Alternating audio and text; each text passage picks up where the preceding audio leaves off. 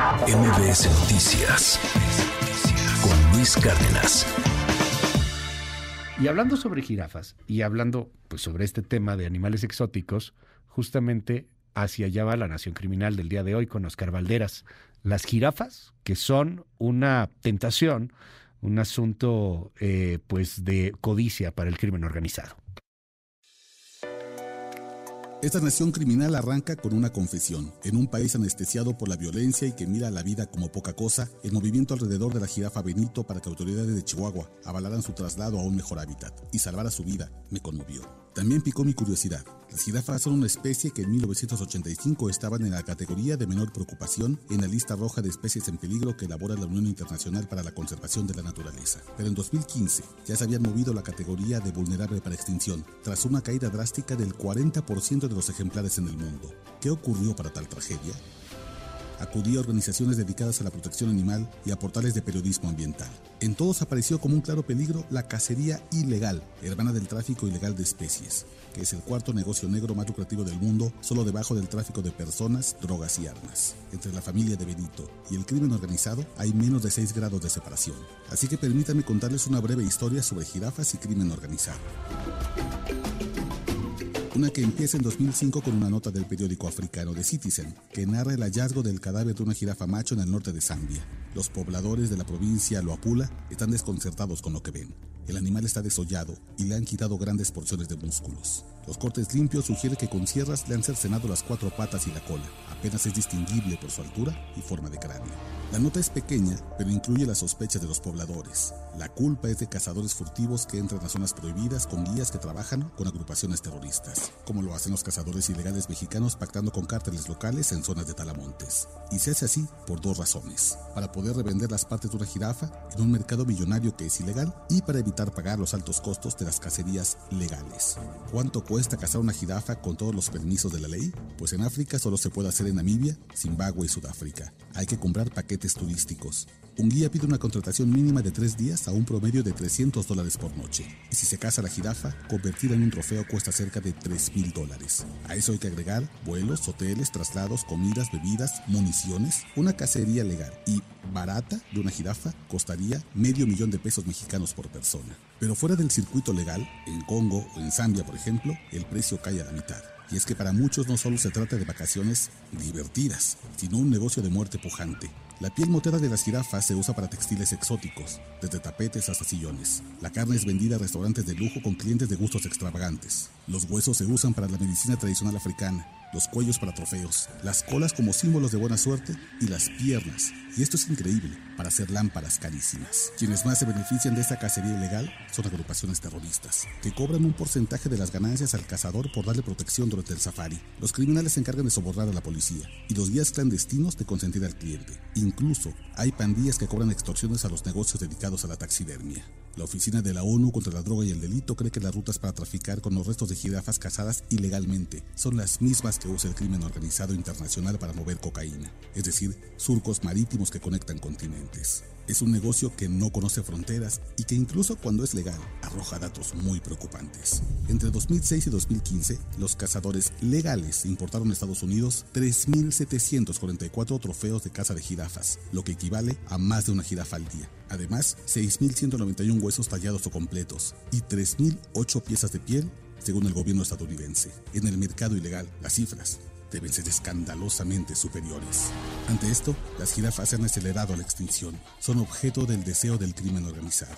Por eso es que el rescate, incluso de una en México, es un triunfo que atesoro. Humanos resarciendo en algo el daño que nuestra especie ha cometido contra otra indefensa. Gracias y perdón, Benito.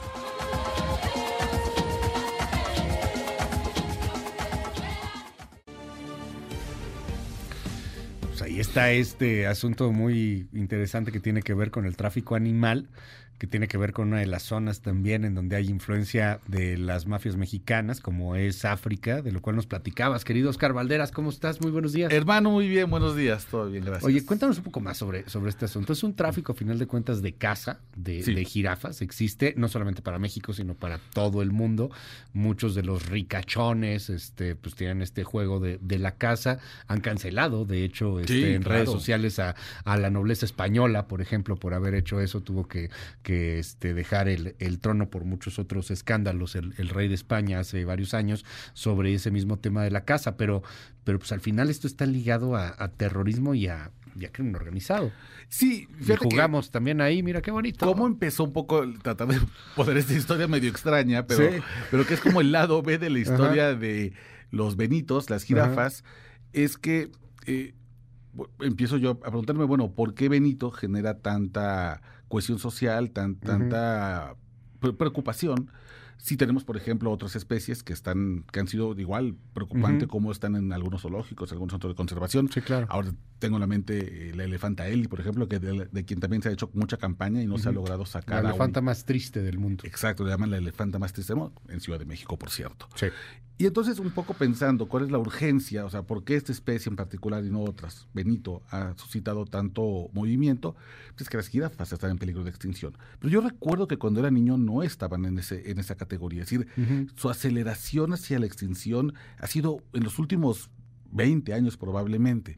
Y así es como empiezo a buscar y encuentro esta nota de periódico de The Citizen, un periódico sudafricano, que da cuenta de los hallazgos de los cadáveres de jirafas y cómo estarían ligados a grupos terroristas que permiten que en sus territorios vayan cazadores furtivos que no desean pagar una cantidad eh, brutal de dinero, porque como tú bien dices, es un deporte. Eh, yo tengo bronca si llamarle deporte a la cacería, pero bueno, en términos, digamos, formales es un deporte y eh, con tal de no pagar estos grandes, grandes tarifas, pues se van hacia la casa furtiva. Y esto ha hecho, claro, que las jirafas sean una, una especie en peligro de extinción y por otro lado, que haya este movimiento por salvarlas, que es lo que hemos visto, que yo en lo particular decía al inicio de la pieza, en un país que parece tener poco valor por la vida, que se puede matar y asesinar a mansalva, pues el hecho de que nos hayamos unido en torno a Benito me da cierta esperanza.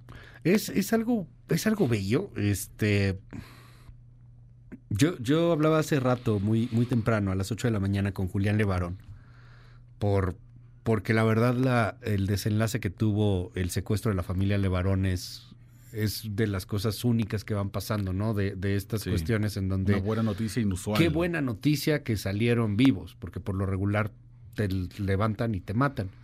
Le preguntaba a Julián Levarón, oye, ¿por qué este ¿por qué los liberaron? O sea, ¿por qué los habían secuestrado en primer lugar? ¿Por la movilización? Sí, los liberaron por la movilización y me dice, los secuestran porque pensaban que eran del otro bando, del crimen organizado, que estaban peleados, ¿no? O sea, ya ni siquiera es el secuestro mercenario. No, ya no, es, ya no es una motivación económica. Y algo que me llamó mucho la atención, a ver si tenemos por ahí el audio que nos eh, regalaba eh, Coco García hace rato de, de, la entrevista que le hicimos a Levarón, es cuándo se va a levantar la gente. No, no estoy diciendo que se levanten en armas, no, no empecemos ahí a poner cosas que no decimos. ¿Cuándo nos vamos a levantar y a decir, esto no está bien, o sea, esto no es, no es normal, no es normal ver a una niña en Cuautla que está siendo baleada y que está pidiendo ayuda, no es normal que te estén pidiendo dinero en los narcos para poder trabajar, no es normal. En este momento, no. Oscar, o sea, lo que está pasando con los camioneros, ¿no? No, no hay ni siquiera transporte foráneo. O sea, que, que, tengas ya eh, más o menos unos 45 incidentes diarios de robo de, de, camiones de carga y que además te controla a grandes pueblos o a los pueblos pequeños, pequeños, medianos, por donde pasan estos camiones y a ti te regalo todo lo que robo, parte de lo que robo para tener mi base social. O sea, de verdad es que no es normal. Yo le preguntaba a Levarón, a Julián Levarón hace rato, ¿por qué? ¿Por qué no nos indignamos? O sea, ustedes se indignaron, hubo la movilización. Si no hubieran sido Levarón los que estaban ahí, este, pues a lo mejor no hubiera pasado tanto. Él mismo nos decía, a lo mejor los hubieran matado. Pero decía, nos vamos, va, este país va a cambiar, no tanto refiriéndose a las autoridades, sino a los ciudadanos, cuando nos unamos en torno a algo. Esto decía Levarón hace un momento. Aquí lo que vemos es que que la sociedad tiene que tomar riendas en el asunto. La apatía realmente es el miedo de tener miedo, pero pero ah, yo creo que hay una fuerza y una nobleza en México en el que cuando se disminuye muy poco el miedo, vamos a ver que todo el país se levanta como un león. Y cuando le agarramos la onda de exigirle, pues no sabemos quiénes son los malandros, pero sabemos exactamente quién es el responsable de la autoridad, quién tiene el monopolio, y a ellos les tenemos que exigir o quitarles el poder que tienen, porque no podemos seguirles permitiendo todo este poder y que no nos puedan proteger ni defender y que nos exijan ser víctimas de estos delincuentes que no tienen conciencia y que se estén echando la pelotita entre unos y otros, eh, como si eso nos importara a lo que estamos sufriendo. Es un poco complicado entender el, fenómeno, me, me, parece, de hecho me parece muy complicado, no un poco. ¿Por qué nos unimos tanto para defender a Benito? Lo cual está bien. Claro. O sea, nos da esta ternura, no sé si tenga que ver con esta inocencia que pueden de pronto proyectar ciertos animales. Claro. ¿Y por qué no nos unimos en torno a un país que se está cayendo a pedazos? Yo, creo que el, fenómeno en torno a Benito tiene que ver con la indefensión del animal. Claro. No, no, no, había forma de que él pudiera salir de esa situación si no era la actuación de los ciudadanos, porque además, pues, por supuesto, además su sufrimiento era evidente, era público y fue largo. Durante muchos días estos activistas intentaron llamar la atención de la gobernadora. Pasa en Chihuahua y en Chihuahua pasa también el efecto del Levarón. Eh, y creo que tiene que ver justo con la defensa del vulnerable, pero siempre y cuando no tenga represalias para mí, mientras no me cueste. Porque una cosa muy difícil era enfrentarse al poder político y a un burócrata inútil, como era la gente que tenía Benito, que había eh, falseado algunos documentos para hacer creer que la jirafa estaba bien. Y otra cosa muy difícil, me parece, es en Chihuahua pelear con los poderes fácticos que es el cártel de Sinaloa y el cártel de Juárez, que son quienes dominan la entidad, ¿no? Sobre todo, y esto es lo más terrorífico luego a veces, incluso cuando uno escribe sobre crimen organizado, es que ellos saben quién eres cuando haces activismo, cuando haces una denuncia, pero tú nunca sabes quiénes son ellos. Y eso hace justamente que el miedo del cabraba Levarón nos paralice y creo que en este caso de Benito, pues como no estaba ese fenómeno, permitió la articulación de la sociedad. Oscar, siempre es un gusto verte, saludarte, aprender de ti, hermano. Te seguimos en tu red. Muchas gracias, hermano. En Twitter, ex, continuamos la conversación, arroba Oscar Balmen. Y bueno, nada más avisarle a la gente que ya, porque nos están preguntando bastante, ya están grabados los primeros tres capítulos. ¿Ah, ya? están los tres primeros de la segunda temporada de Territorio Rojo. Ya estamos en la edición, darle. Pero todavía no salen. Todavía no. Vamos a esperar, yo creo que un par de semanas. Ya estamos en la okay. de los episodios. Ya sale poner las gráficas, poner todo. Y ya espero que en un par de semanas podamos estar anunciando ya la segunda temporada. Segunda temporada de Territorio Rojo muy pronto. Y, y si no ha visto todavía la primera temporada, la verdad vale mucho la pena está en un formato radiofónico muy interesante porque puedes ir caminando haciendo ejercicio.